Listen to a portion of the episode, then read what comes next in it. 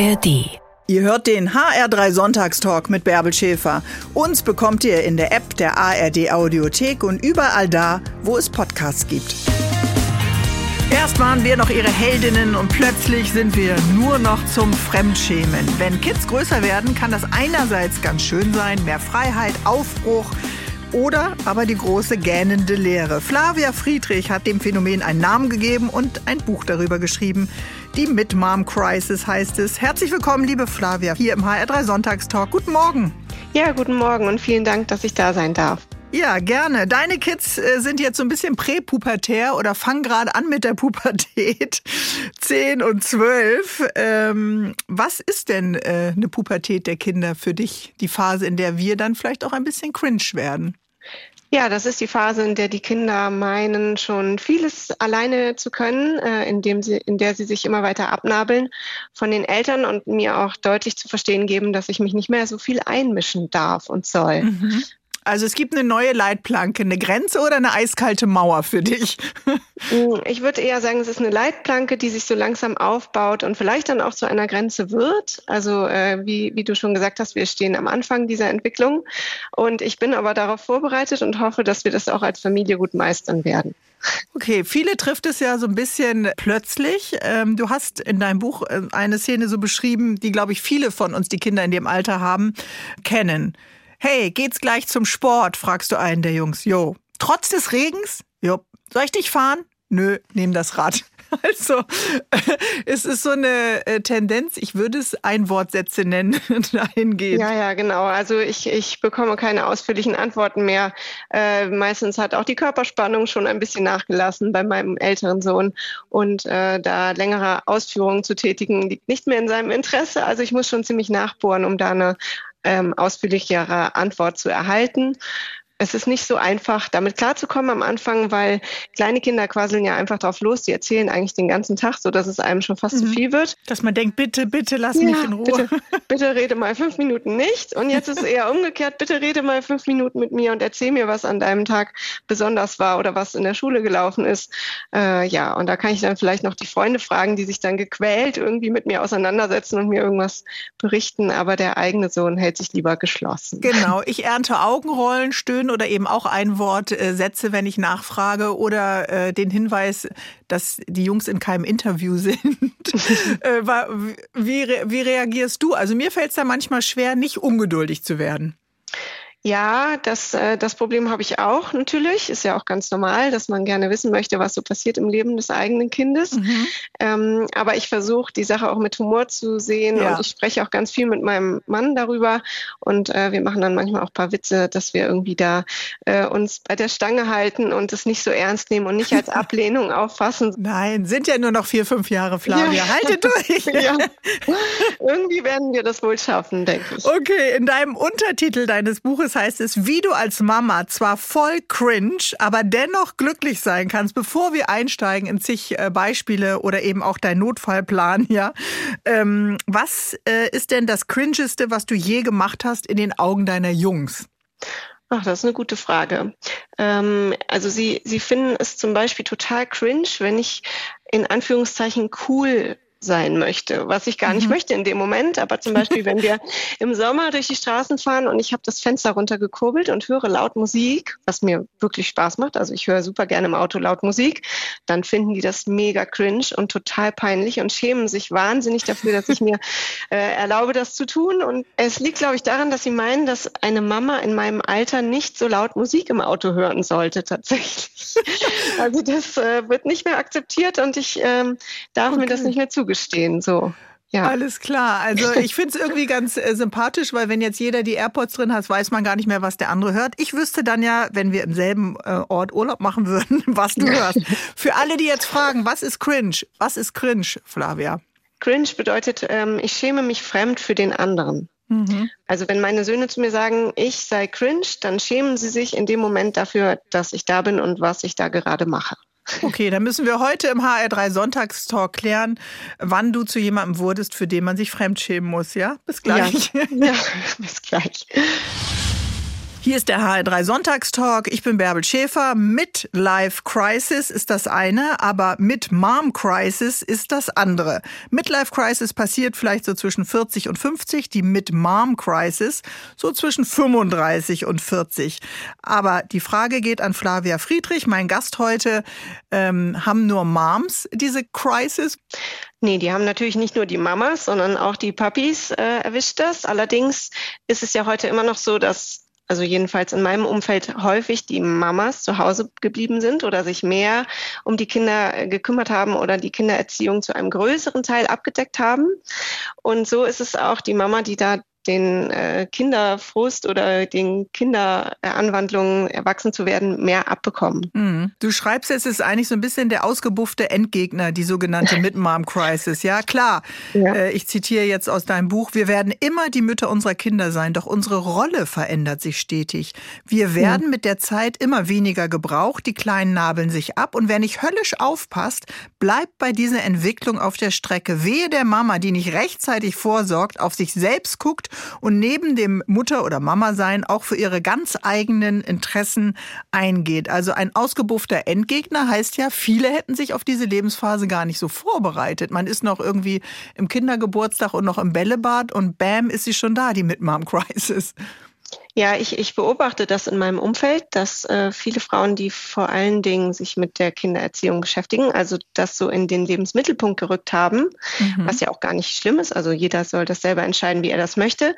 Aber ähm, dass diese Frauen dann nicht mitbekommen, wenn der Prozess beginnt, also wenn die Kinder anfangen, sich abzunabeln, äh, fallen ja auch Aufgaben dann weg. Und dann fallen immer mehr Aufgaben weg und auf einmal ist dieser Job der Berufsmama, so habe ich es auch in meinem mhm. Buch ähm, genannt, äh, nicht mehr vorhanden. Und mhm. das passiert schleichend, so dass es uns vielleicht auch nicht so sehr auffällt am Anfang.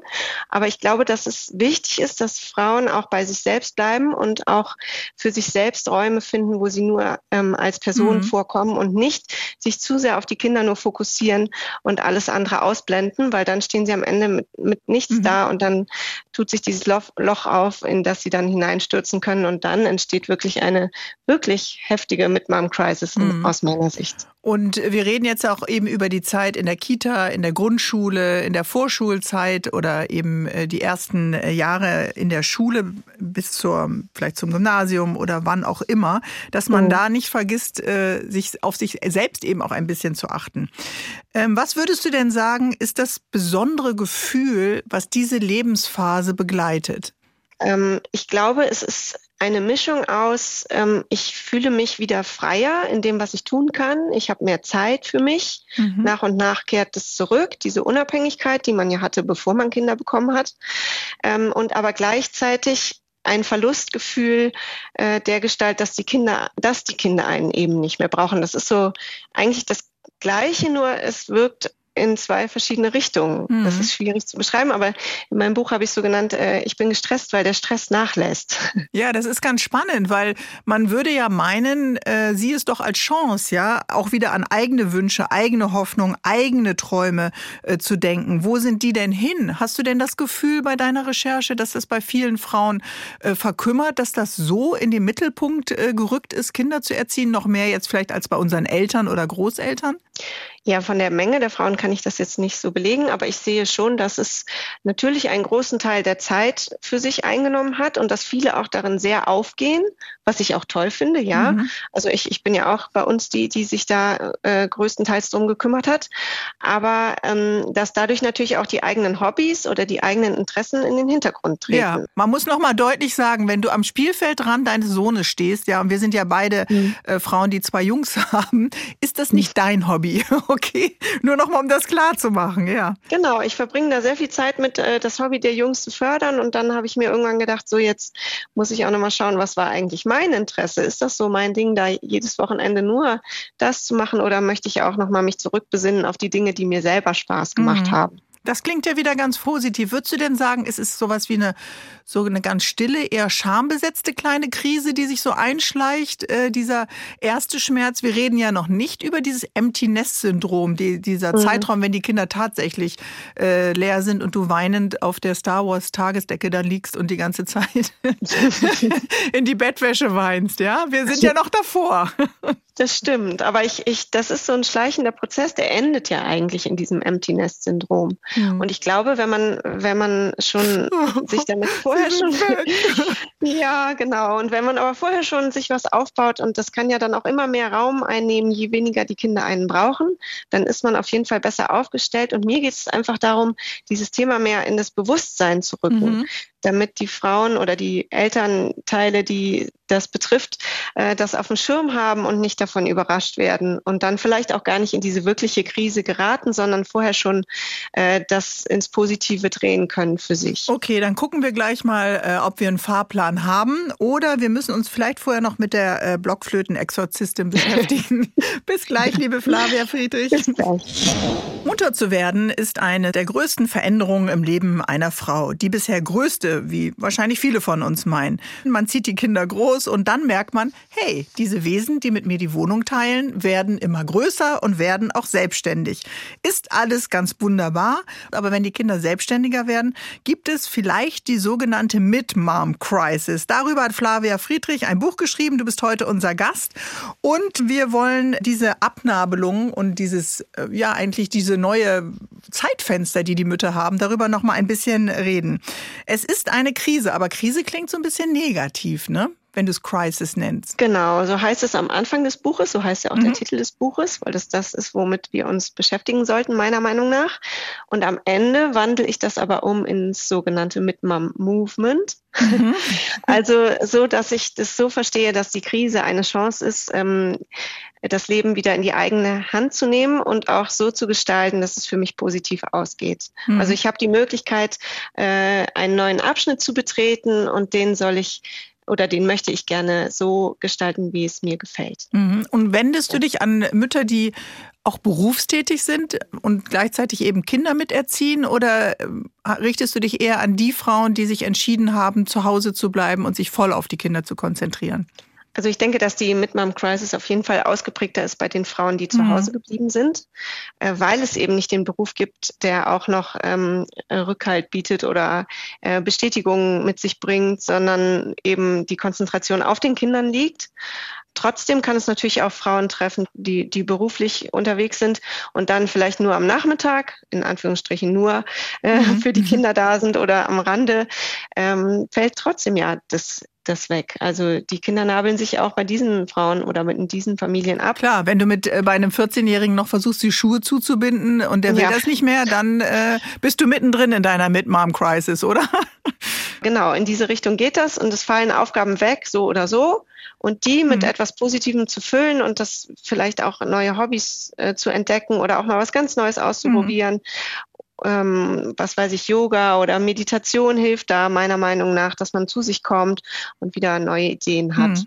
Wie war denn deine äh, Situation? Also du beschreibst es so ein bisschen bei dem ersten äh, Kind. Tim war mein erstes Kind und wirklich wunderbar.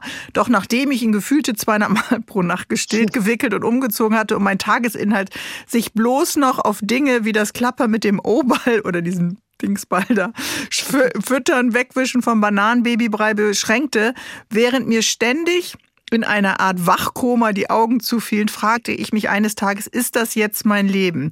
Das soll es sein. Und die Tage ziehen sich dann ja gerade, wenn die noch so klein sind und man ist so mhm. furchtbar übermüdet ins Unendliche. Also wie kann man sich so lange mit diesen Trivialitäten beschäftigen? Aber wenn sie dann wegfallen, ist es eben schmerzhaft. Ja, genau. Das heißt, du hast dich voll auf die Kinder konzentriert? Also anfangs total, ja. Mhm. Also mein Mann ist voll arbeiten gegangen und ich habe ähm, die Kinder gemacht und habe mich darum gekümmert. Und am Anfang ist man ja auch total da, äh, also man hat ja gar keine Chance, irgendwas anderes zu machen, ja. Nee. völlig absorbiert davon und von diesen Themen, die da neu aufkommen und mit was man sich da alles beschäftigen muss. Ja, und dann äh, habe ich aber irgendwann für mich erkannt, dass mir das nicht reicht, weil mein Kopf überhaupt nicht mehr gearbeitet hat. Ähm, das hat mir gefehlt. Ich wurde dann unzufrieden und meine Stimmung wurde auch nicht besser. Also es verschlechterte sich eigentlich von Tag zu Tag. Mhm. Und dann habe ich für Klingt mich erkannt, ich muss jetzt, ja, ja, also ich, ich muss wieder oder ich möchte gerne wieder was auch für mich machen. Und ich finde das auch total wichtig. Ich finde auch wichtig, dass man sich als Paar noch weiter begegnet, ohne die Kinder auch mal was mhm. unternimmt mhm. und dass man noch vorkommt, auch neben diesem Elterndasein. Ganz wichtig, sich als Paar ja. zu sehen, sich den Raum zu nehmen und nicht zu denken, keine Schwiegermutter, keine Oma, kein ja. Geschwisterteil ist gut genug, um mal einen Abend auf die Kinder aufzupassen. Also das würde ich auch allen raten mit Neugeborenen. Nehmt euch Zeit als Paar. Ja. Da hast du einen Supporter. Total. Total. Und auch jetzt in der Rückschau war das, war das Gold wert und ich, ich sehe auch, dass es gut funktioniert hat. Ne? Also wir leben ja noch alle und dann wundert man sich schon, dass man überhaupt solche Gedanken hat und dass es vielleicht nicht klappen könnte und oh weia und keine Ahnung. Ich glaube, man muss es einfach machen und ausprobieren und dann sieht man schon, dass es funktioniert. Mhm. Und es geht ja auch nicht darum, wenn ich das nur noch mal ganz kurz ergänzen darf, zu bewerten, ist man jetzt berufstätig oder entscheidet Nein. man sich zu Hause zu bleiben. Also das ist klar, an diesem Sonntagmorgen, äh, da entfällt natürlich jeder ganz individuell seine Entscheidung. Und da gibt es ja auch keine ja. Wertung von deiner Seite. Nein, überhaupt nicht. Ich finde es toll, jeder so, wie er es möchte. Ähm, das soll auch so sein. Das finde ich auch total wichtig. Nur ähm, dieses, diese Themen, die da kommen, sollte man auf dem Schirm haben. Und deswegen finde ich es gut, wenn es dazu Literatur oder auch Podcasts, so wie diesen jetzt, gibt, sodass äh, das im Bewusstsein ist. Und dann mhm. kann ja auch da wieder jeder selber entscheiden, was er dann daraus machen möchte. Genau. Uns gibt es als Podcast, aber natürlich auch als Radiosendung an diesem Sonntagmorgen. Und wann mhm. merkt man, dass sie sich einschleicht, die Mid-Mom-Crisis? Denn Mütter Mütter sind ja diese dauerbeschäftigten, unbezahlten Alleskönner, die eigentlich ja. wirklich für jedes eine äh, Lösung haben. Wir brauchen gleich einen Krisenfahrplan. Liebe Flavia, da reden wir drüber. Hier im HR3 Sonntagstalk. Und ich bin Bärbel Schäfer. Bis gleich. Es ist Sonntag, ihr hört den HR3 Sonntagstalk. Ich bin Bärbel Schäfer und mein Gast ist heute die Autorin Flavia Friedrich. Und sie befasst sich, was mit uns Eltern, insbesondere uns Müttern, passiert während der Abnabelungsphase von Teenagern, die mit uns das Leben und die Wohnung teilen. Wehmut gibt es da manchmal bei manchen Müttern und die Suche nach einem neuen Lebensabschnitt. Die Mid-Mom-Crisis. Wie ist das denn, liebe Flavia? Kommt die mit dem Vorschlaghammer oder klopft sie vielleicht klopft ganz leise an. Die klopft ganz leise an. Also mhm. das beginnt mit kleinen Zurückweisungen von meinen Söhnen. Zum Beispiel, wenn ich, also inzwischen ist es wirklich so, wenn ich mit meinem Älteren hier unterwegs bin, wir wohnen in einer kleineren äh, Gemeinde, da trifft man auch mal ab und zu jemanden und dann möchte er, dass ich zehn Meter hinter ihm gehe, damit niemand weiß, dass ich zu ihm gehöre. Okay, was man in dem kleinen Ort natürlich auch nicht weiß. Ja. Ja, ja, genau. Ich habe auch gesagt, ja, du, du bist natürlich der einzige Junge in deinem Alter, der, der eine Mutter hat. Ne? Deswegen darf man uns auf, auf keinen Fall zusammen sehen. Also ich versuche das auch so ein bisschen mit Ironie zu überdecken, dass es mich auch am Anfang ein bisschen verletzt hat.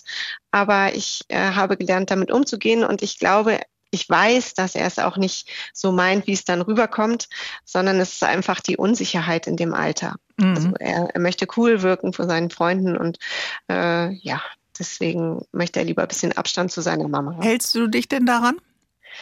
Naja, also größtenteils versuche ich mich schon dran zu halten. Ich kann mir manchmal nicht verkneifen, so einen kleinen Spaß daraus zu machen. Zum Beispiel, wenn ich mich dann von hinten wieder anpirsche und er dreht sich um und ich bin dann wieder ganz dicht hinter ihm. Da muss er auch schon mal ein bisschen grinsen. Aber nur ganz kurz, ne? Ja, ganz kurz und so, dass er hofft, dass ich es nicht gesehen habe, aber ich habe es natürlich gesehen und das entschädigt dann auch wieder für sein Verhalten. Äh, wenn du mit deinem Mann äh, versuchst mit Humor genau diese Lebensphase eben gemeinsam auch zu meistern, schreibst du manchmal Dinge auf eine sogenannte Krisenserviette. Zum Beispiel mhm. auch ein Krisenfahrplan. Was könnte denn darauf stehen für jemanden, der eben so zwischen 35, 40, 45 ist und äh, in der Mid-Mom-Crisis sich befindet?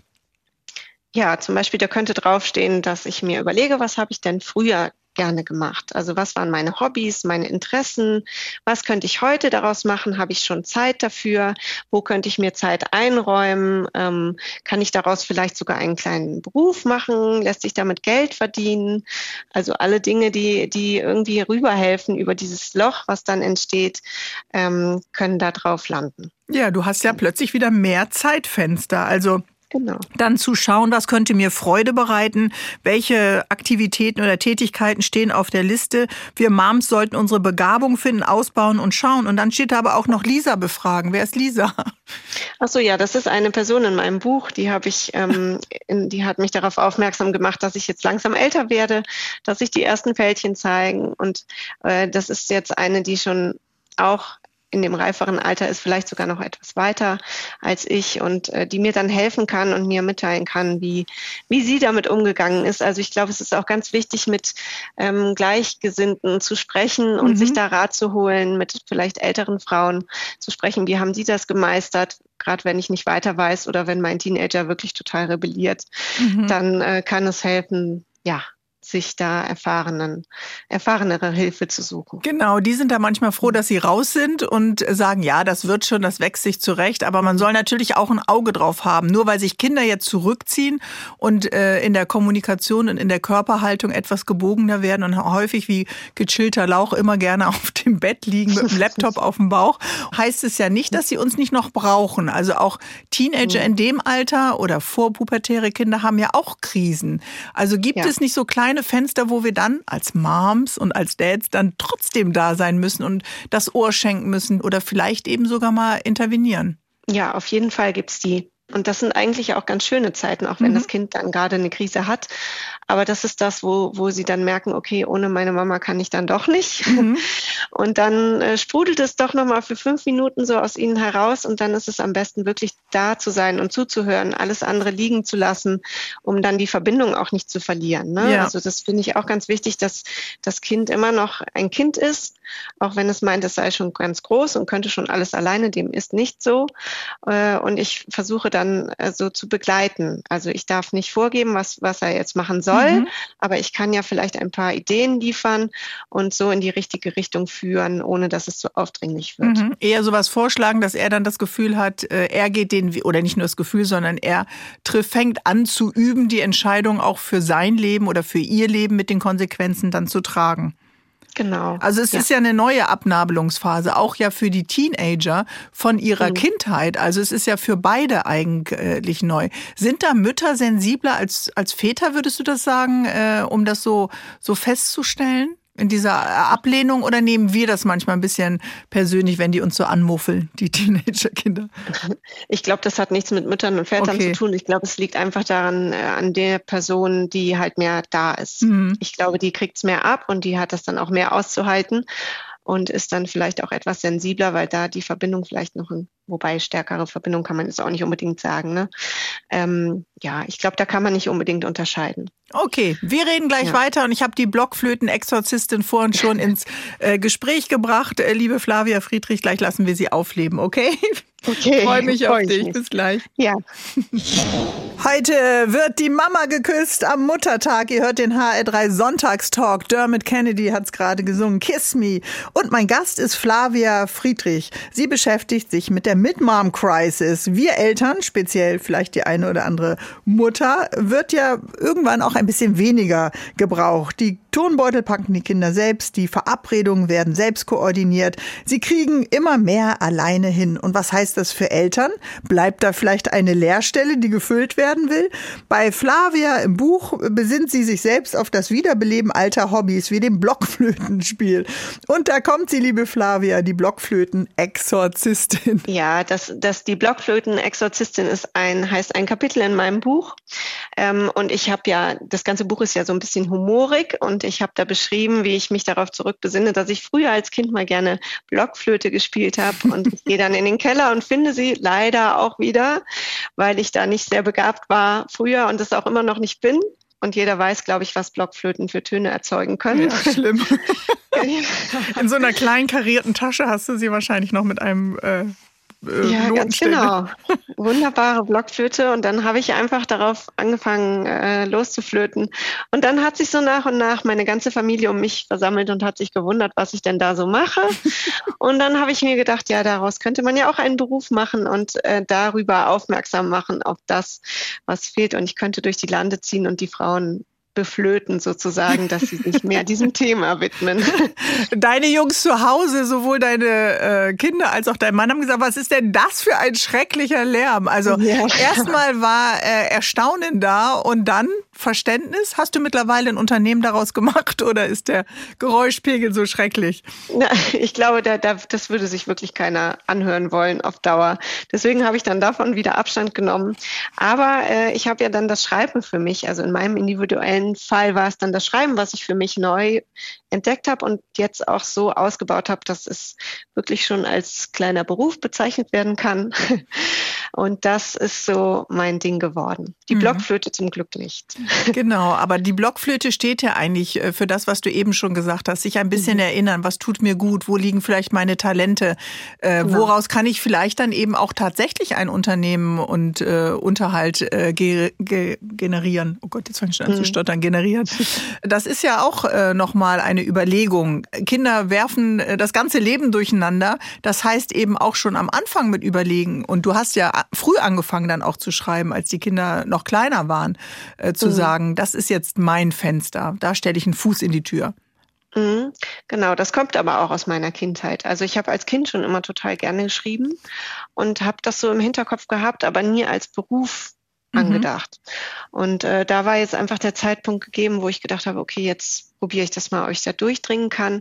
Und es hat ja dann auch ganz gut funktioniert und es ist wirklich so eine Art Berufung für mich. Und ich glaube, dass dieses mittlere Alter auch gut dafür geeignet ist, nochmal ähm, da ein Resümee zu ziehen und zu schauen, okay, was könnte denn meine Berufung sein? Auch vielleicht steckt man ja auch noch zusätzlich fest in einen Job, der einem nicht so wirklich viel Spaß macht.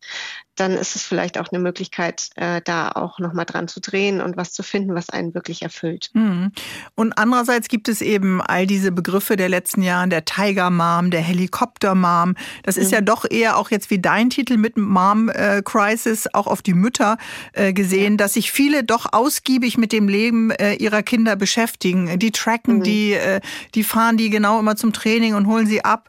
Also ist das vielleicht auch noch etwas, was die Krise verstärkt und die Lücke, wenn die Kinder dann eben größer und flügge werden, äh, dadurch größer wird, ist es vielleicht auch noch mal ein Appell zu sagen, gebt euren Kindern vielleicht auch vorher schon etwas Raum, dann wird die mhm. Krise vielleicht gar nicht so groß? Ja, auf jeden Fall. Also ich, ich versuche mir auch immer auf die Finger zu hauen, wenn ich da zu sehr hinterher bin. Mhm. Kann mich auch nicht ganz davon freisprechen.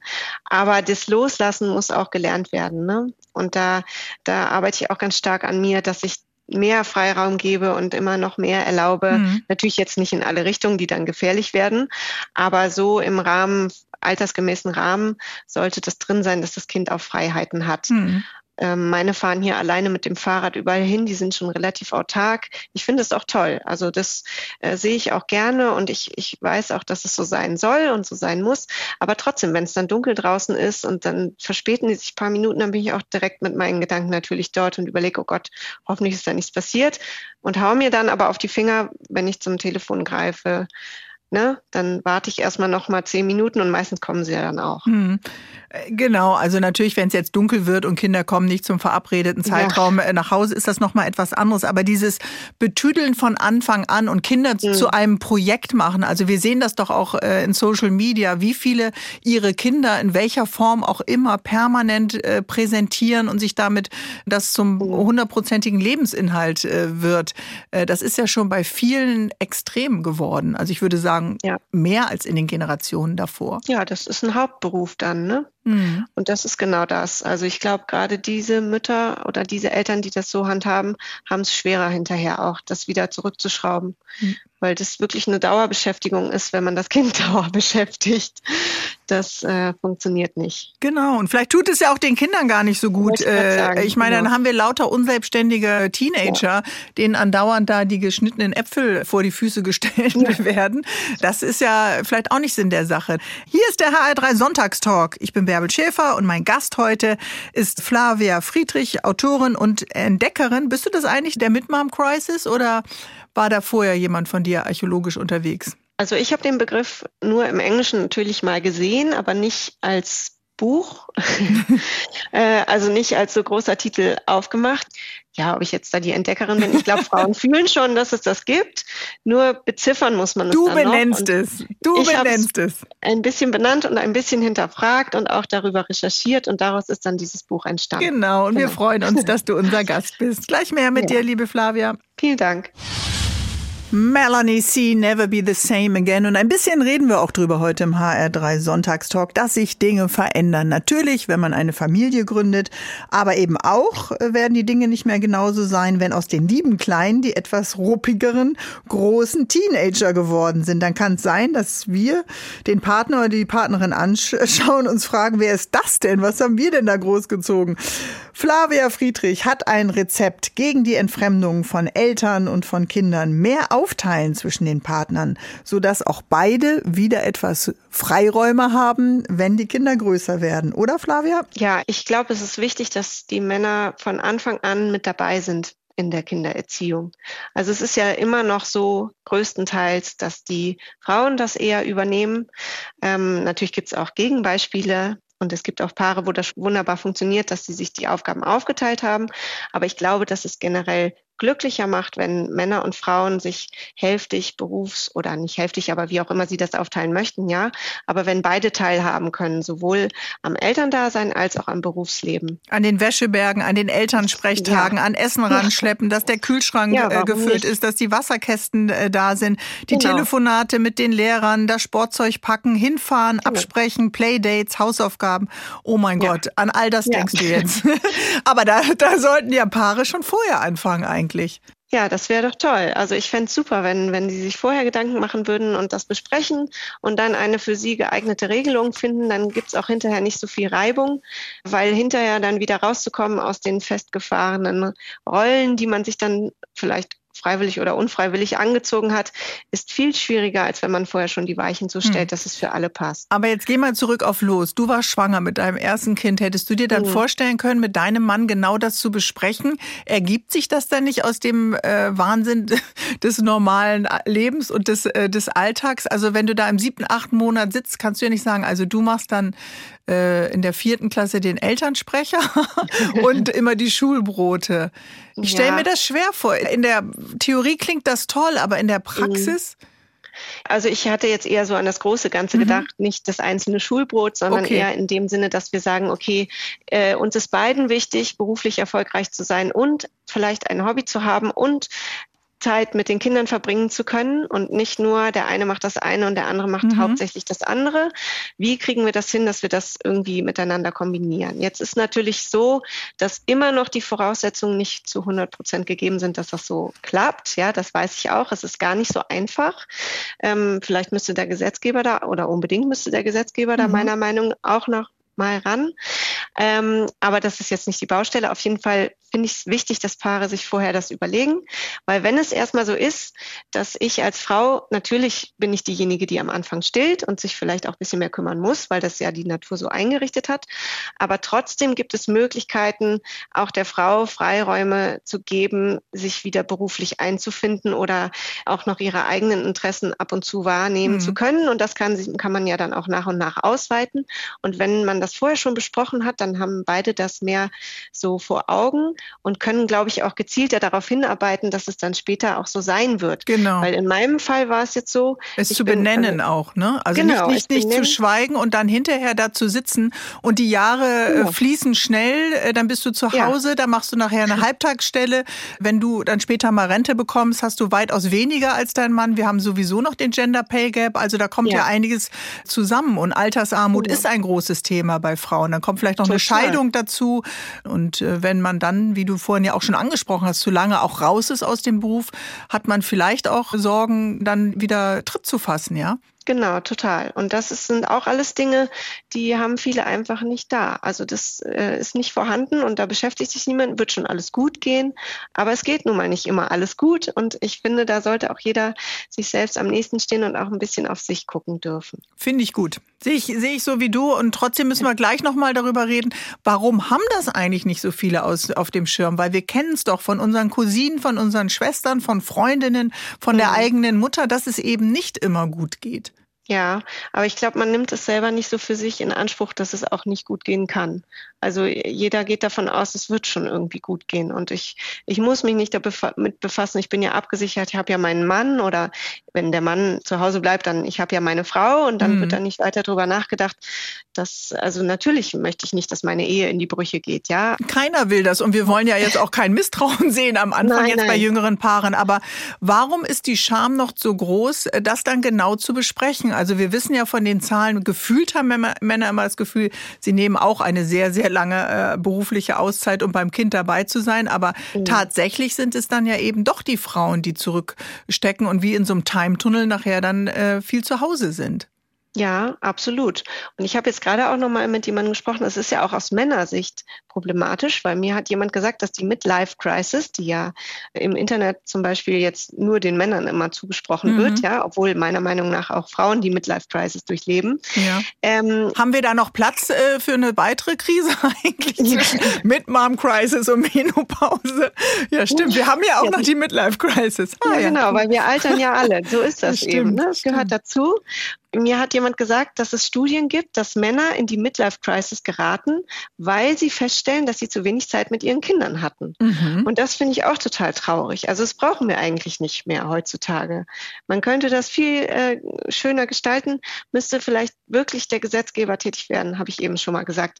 Ähm, und da mehr Raum ein, einplanen für auch die Männer, dass sie in die Kindererziehung gehen können und das nicht so verpönt ist in manchen Berufen immer noch ähm, so sodass da eine Scham besteht zu sagen, so, ich möchte mich jetzt auch um meine Familie mehr kümmern. Sagt Flavia Friedrich, mein Gast heute bei HR3 und hier im Sonntagstalk. Mein Gast ist die Autorin Flavia Friedrich, so eine Art Expertin für die Phase vom Muttersein, wenn die Kinder langsam aus dem Gröbsten raus sind. Diese Wehmut und Leere und wenn das Abnabeln kommt, das nennst du, liebe Flavia, mit Mom Crisis. Aber wir Frauen sind ja nicht nur Mütter. Das Altern, das Gefühl, nicht mehr ewig Zeit zu haben, auch wir kennen das, egal ob Kinder da sind oder nicht. Die klassische Midlife Crisis kennen wir, einige von uns sicherlich auch, in der sich Männer klischeehaft nach einer Harley kaufen oder eine jüngere anlachen. Ja, also ich glaube, wir leiden genauso darunter, dass es so ist, dass wir altern. Mhm. Aber wir haben von klein auf schon gelernt, dass wir uns mehr zurückhalten sollten mit unseren Gefühlen.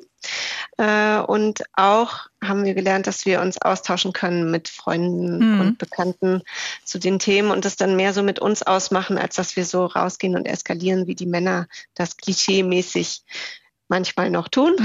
Aber reden genau. Männer denn auch darüber, dass sie sich körperlich verändern, dass dir ihr Testosteron abbaut, äh, dass die Haare ja. weniger und der Bauch äh, dicker wird? Nee, das geschieht so im Stillen, glaube ich mehr. Ich glaube, das ist ein Tabuthema für Männer. Also ich kenne ja, ich habe ja Freunde, deren Haare auch weniger werden und das ist ganz schlimm für die mhm. Männer. Also das, aber es wird nicht besprochen, sondern eher so im Stillen, glaube ich, versuchen sie das mit sich selbst auszumachen und dadurch platzt es dann einfach irgendwann raus. Ich will es jetzt auch gar nicht entschuldigen, dass Männer sich manchmal dann so verhalten. Es gibt natürlich mhm. auch Frauen, die sich, die sich da mehr gehen lassen, ja. Ähm, und vielleicht ist es auch legitim. Also warum sollten Frauen nicht hingehen und äh, das ebenso ausleben, wenn ihnen danach ist und wenn sie niemanden hatten im Vorfeld, mit dem sie das besprechen mhm. können. Äh, das ist schon etwas, äh, was du als positiv siehst und auch immer noch mal in den Mittelpunkt äh, stellst, ist nicht runterzuschlucken und zu verschweigen, ja. sondern eben doch noch mal schauen, wer ist durch diese Lebensjahre schon gegangen mit mhm. Teenagerkindern, wer hat das, hat die gleichen Erfahrungen gemacht. Also das ist vielleicht eine Stärke der Frauen, dann mhm. doch ins Gespräch zu kommen, auch über Schwächen oder vermeintliche ja. Schwächen. Total, das ist eine absolute Stärke. Und das verhindert auch, dass ich irgendwie wirklich in der so tiefen Krise lande, dass ich dann am Ende zum, was weiß ich, Psychologen gehen muss oder was. Äh, da kann man sich durchaus selbst äh, therapieren, sozusagen, indem mhm. man miteinander spricht. Das ist, äh, Kommunikation ist auf jeden Fall hilfreich. Ja, dieses Gefühl von, äh, ich sitze jetzt hier alleine und schäme mich, weil meine Jungs mhm. mich dissen oder ich für die cringe bin oder zehn Meter hinter denen laufen muss. Also wir beide ja. sind vielleicht mit Humor gesegnet und können dann darüber selber äh, lachen. Aber äh, wenn man dann, was weiß ich, die morgens weckt und einfach von zehn rückwärts zählt, bis so ein muffeliges Tierchen an den Kühlschrank sich schleppt, äh, das sind ja auch lustige Bilder. Und äh, wenn man das mit dem Augenzwinkern sieht, dann kann man diese Phase auch zwischendurch überbrücken. Und trotzdem gibt es diese Verletzung. Aber diese Verletzung Verletzung zu benennen, sagst du, ist eben auch fürs eigene Wohlbefinden eigentlich äh, ganz gut, ja? Was ja, meinst total. du denn, äh, du hast ja noch als letzten äh, Ass, was du dann ziehen kannst, ein bisschen Bestechung. Die wird ja wohl noch erlaubt sein. Äh, wann ziehst du diese Karte? Ja, also in meinem Buch ist es das Kapitel, wo ich meine Jungs frage, wie sie mich eigentlich sehen und dann erzählen die so ein bisschen und mhm. sagen aber auch, geben mir mit, dass sie, dass ich gerne noch mehr loslassen könnte. Okay. Da sitzt ihr euch beim Abendessen gegenüber und du ja, fragst die Jungs, wie findet genau. ihr mich eigentlich, ne? Ja, genau. Mal so die ehrliche Meinung hören und dann muscheln sie ein bisschen rum und dann irgendwann kommen, drücken sie dann auch mal was äh, so vor sich her und irgendwann kommt dann auch eine kleine Rückmeldung, die eigentlich aber dann auch ganz positiv ausfällt, interessanterweise. Aha. Also es geht, glaube ich, für die Jungs auch tatsächlich eher äh, darum, vor den eigenen Freunden zu zeigen, ach, ich bin schon groß, ich kann hier mithalten, ich bin cool und so. Und äh, so im Familienkreis könnte man sich auch noch mal ein bisschen zurücknehmen und sagen, okay, mhm. ich bin doch noch dein, dein Sohn und ich brauche deine Hilfe und du bist doch ganz toll und kannst du mir nicht auch helfen? Ja. Und du hast ein schönes Lob bekommen, das ist doch toll. Ich finde, das ist eine sehr, sehr gute Frage, dieses ganz offen zu sagen, wenn sie auch nicht weg können, weil Teenager haben ja immer sehr, sehr viel Appetit, auf jeden Fall Jungs. Äh, ja. Wie findet ihr mich denn? Ja, ja, warum nicht? Man kann sich ja auch mal Feedback holen, ne? Und vielleicht kann man, gibt es in der Tat auch Punkte, die, an denen ich selbst noch drehen kann. Ja, genau. Genau, das heißt eben auch offen sein äh, bei sich selbst. Bis gleich, Flavia Friedrich, heute mein Gast hier im HR3 Sonntagstalk und ich bin Bärbel Schäfer. Kinder sind eine Investition in die Zukunft. Hier ist der HR3 Sonntagstalk. Ich bin Bärbel Schäfer. Mein Gast ist die Autorin Flavia Friedrich. Viele von uns äh, sind ja Eltern. Du bist so ein bisschen jetzt, Flavia, eine Expertin für die Phase vom Muttersein, wenn die Kinder langsam aus dem Gröbsten raus sind. Wenn wir sagen, Kinder sind eine Investition in die Zukunft, ist das ja auch eine Investition in die Zukunft unserer Gesellschaft. Und vergessen mhm. wir da manchmal ein bisschen unsere eigene? Ähm, ja, vielleicht schon. Also wenn wir uns zu sehr aufgeben während mhm. des Elterndaseins, dann vergessen wir uns unsere eigene Zukunft. Das würde ich so unterschreiben. Ähm, und die Zukunft lässt sich aber ja wieder drehen. Also die ist ja noch nicht gesetzt. Also ich kann daran arbeiten, dass ich die Zukunft in meine Richtung, in die ich mhm. sie eben bewegen möchte, auch drehe. Dann ja. Äh, schauen wir mal auf deine Zukunftsvision. Das ist nämlich nicht die Mid-Mom Crisis, sondern das Mid-Mom Movement. Wer soll denn mit dir mitgehen? Wer soll wann mit dir auf die Straße gehen für dieses Movement? Ist es ein großes oder ist es eher eins, was in den vier Wänden geschieht? Also das kann ich mir aussuchen wie ich, wie ich mein Movement gestalte. Ja, in meinem Buch ist es so, dass wir eine Firma gründen am Ende, die sich eben mit diesem Thema äh, beschäftigt. Diese Firma ist natürlich nur in meinem Kopf bis jetzt, aber wer weiß, kann ja noch was draus werden. Und ich glaube, genau diese Einstellung ist es, die wir brauchen, äh, dass alle Wege offen stehen, auch wenn ich im fortgeschrittenen Alter mich befinde und auch wenn die Kinder dann langsam gehen. Ich bin ja noch da und meine, mein, mein Umfeld ist noch da und es kommt auf mich an, was ich eben daraus mache. Mhm. Jetzt will ich äh, keinen äh, Fuß in die Speichen stellen und kein Spielverderber sein, aber für viele von uns Frauen kommt dann ja auch nochmal die Care-Arbeit vielleicht für die Eltern, für gute mhm. ältere Freunde, äh, für Schwiegereltern, für die Großeltern. Wir stehen ja mitten im Leben, dann beruflich, die Kinder sind vielleicht aus dem Gröbsten raus, aber es kann ja auch noch sein, dass dann noch eine Schippe draufgelegt wird und andere Menschen, die uns nahe sind, uns brauchen. Mhm. Aber dann ist es eine zusätzliche Aufgabe, der ich mich dann stellen möchte. Mhm. Also auch das lässt sich positiv betrachten. Äh, ich kann meine Eltern begleiten, kann ihnen helfen, noch älter zu werden. Und äh, das ist ja was auch Sinngebendes. Ne? Mhm. Also es ist ja jetzt nichts, natürlich ist es wieder eine Belastung und jeder darf auch da gerne entscheiden, wie er damit umgeht. Aber in irgendeiner Form werde ich wohl damit zu tun haben. Und ich kann mich jetzt schon auch damit beschäftigen und mir überlegen oder vielleicht auch mit den Eltern zusammen überlegen, wie diese Phase begangen werden soll. Und auch da würde ich immer empfehlen, äh, aktiv zu werden und nicht nur mhm. passiv abzuwarten, was passiert, sondern sich zu überlegen, was sind meine Möglichkeiten und äh, wie gehe ich die an. Mhm. Also das sagst du ja auch nochmal, du kannst die Wende selbst äh, gestalten, genau. ja. Also man ist nicht ja. passiv und man ist auch kein Opfer. Man kann dann sagen, äh, vieles liegt auch in meiner Hand, eben nicht alles, aber was will ich äh, für mich, wie will ich das nächste Lebensjahrzehnt oder die nächsten 20 Jahre vielleicht äh, gestalten? Also siehst du eindeutig darin in dieser Phase zwischen 30, 35 bis 40, 45 auch eine Chance und keine Last. Ja, total. Das ist für mich eine absolute Chance. Ich habe die Möglichkeit, mich nochmal neu auszurichten. Mhm. Was und sehr schön ist. Etwas loszulassen schadet ja auch äh, weniger den Kindern. Das haben, haben wir auch, äh, glaube ich, besprochen heute. Mhm. Und gleichzeitig eben auch vielleicht auch ein bisschen Vertrauen haben in das, was man in den vorpubertären Jahren hineingesteckt hat an Erziehung und an, an Liebe, an Zuneigung, an Werten, äh, dass das dann auch irgendwann aufgeht. Wir haben ja gesagt, der Job ist noch nicht vorbei. ja, auch wenn sie mhm. weniger mit uns reden, aber auch zu vertrauen in das, was man die Jahre vorher geleistet hat. Ja, das auch hundertprozentig. Da gibt's ja dieses Wurzeln- und Flügelverleihen. Mhm. Das kennt, glaube ich, jeder. Und das äh, spielt da total mit rein. Also meine Kinder wissen, äh, wo sie herkommen, was sie hier haben, dass sie immer auf ihre Familie zählen können. Ähm, und das ist total wertvoll, ja. Und äh, ich glaube, ich vertraue ganz stark darauf, dass sie dann auch ihren Weg gehen werden. Und natürlich blutet mir das Herz, wenn ich jetzt daran denke, dass sie irgendwann ausziehen werden. Auf der anderen Seite ist mhm. es doch auch was Tolles, wenn man es geschafft hat, sie zu Erwachsenen heranzuziehen, denn darum geht es ja eigentlich. Also ich bekomme ja nicht Kinder, um die für ewig als kleine ähm, Kindchen zu verhätscheln und da immer drum rumzuwirbeln, sondern ich bekomme sie ja, um sie zu reifen Erwachsenen heranzuziehen. Okay. Und das ist das Ziel. Darum geht es, genau. Sie als genau. selbstbewusste Menschen dann hinauszuschicken. Ja. Ähm, wann bist du denn voll cringe und trotzdem glücklich?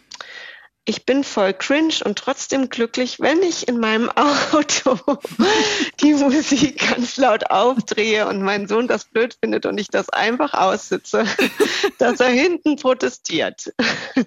Unser Gast heute, Flavia Friedrich im HR3 Sonntagstalk, Autorin des Buches mit Mom Crisis, wie du als Mama zwar voll cringe, aber dennoch glücklich sein kannst. Dankeschön, ebenfalls einen schönen Sonntag, hat Spaß gemacht. Ja, und nächste Woche ist dann äh, zu Gast Enisa Amani, Entertainerin und Influencerin. Ich wünsche euch einen fantastischen Muttertag. Knutsch die Mama. Bärbel Schäfer, der Sonntagstalk in HR3.